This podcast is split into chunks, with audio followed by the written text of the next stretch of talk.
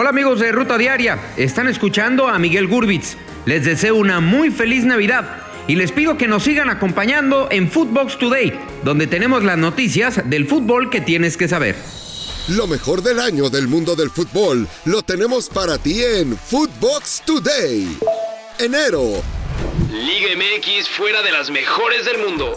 La Liga MX quedó fuera del top 20 de las mejores ligas del planeta, a pesar del trabajo que se ha realizado para estar a buen nivel, siendo superada por Brasil, Argentina, Paraguay, entre otras del continente americano. A pesar de todo, sigue como la mejor de CONCACAF. En un estudio realizado por la Federación Internacional de Historia y Estadística de Fútbol, se dio a conocer que el fútbol mexicano está cada vez más lejos del balompié de élite. Técnicos debutan en el Guardianes 2021. El inicio del torneo del Guardianes 2021 nos trajo el debut de ocho directores técnicos, desde aquellos que habían tenido experiencia en Europa hasta los que tendrían su primera misión en el banquillo de uno de los cuatro grandes del fútbol mexicano. Juan Reynoso con Cruz Azul, Javier Aguirre con Rayados, Nicolás Laercamón con Puebla, Leonel Rocco con Atlético San Luis, Héctor El Piti Altamirano con Querétaro, Hernán Cristante con Toluca y Santiago Solari con el América. A los que nos gusta competir nos encanta la presión.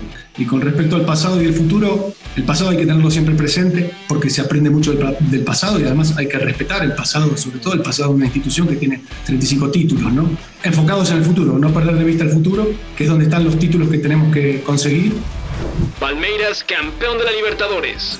Debido a las medidas para contener la pandemia, la Conmebol tomó la decisión de suspender temporalmente sus competiciones, postergando el reinicio del torneo de la Copa Libertadores hasta el 15 de septiembre del 2020. La final fue el 30 de enero del 2021. Palmeiras se hizo acreedor al título después de imponerse al Santos de Brasil. Amenazas a jugadoras del América. Dos jugadoras del América recibieron amenazas de muerte previo al duelo que tuvo el equipo ante su similar de Mazatlán. El equipo de las Águilas envió un comunicado en el que expresó su apoyo, condenando el acoso y la intimidación a las que fueron sometidas Hanna Gutiérrez e Itzel Valera. Febrero. México dentro del top 10.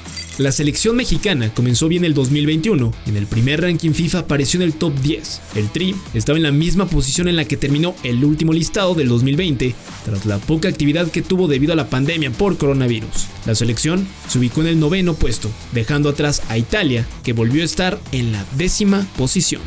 Tigres jugó la final del Mundial de Clubes. El equipo de Tigres hizo historia en su primera participación internacional y jugó la final del Mundial de Clubes ante el Bayern Múnich, mismo que se coronó al derrotar a los felinos 1 a 0 en Rayán, sumando todos los títulos a los que aspiraba desde el 2020. Bueno, yo creo que el hecho de haber llegado a la final habla de las cosas buenas que hemos hecho, pero creo que hoy, naturalmente, pues enfrentamos a un gran rival y no hay que demeritar el triunfo, buscamos hacer nuestro partido, pero yo pienso que ellos fueron superiores y merecieron el triunfo. Tenemos que seguir trabajando, mejorando.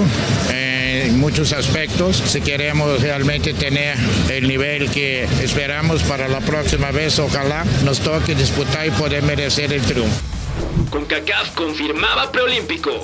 La CONCACAF confirmó que el torneo preolímpico de fútbol de la zona se disputaría en marzo en la ciudad de Guadalajara, Jalisco, un año después de que la pandemia del coronavirus obligara a suspenderlo. En marzo del 2020, la entidad que rige el fútbol en Norteamérica, Centroamérica y el Caribe suspendió sus competiciones, entre ellas el torneo preolímpico que se disputaría el 20 de marzo al 1 de abril de ese año.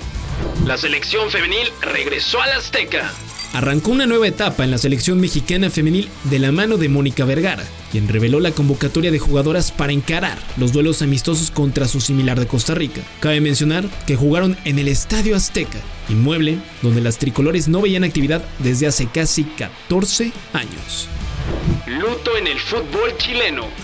A la edad de 70 años y producto de un infarto, falleció Mario Osben Méndez, el gato, considerado uno de los mejores arqueros del fútbol chileno y portero de la selección nacional en el Mundial de España 82. Además, ganó cinco títulos en la primera división chilena.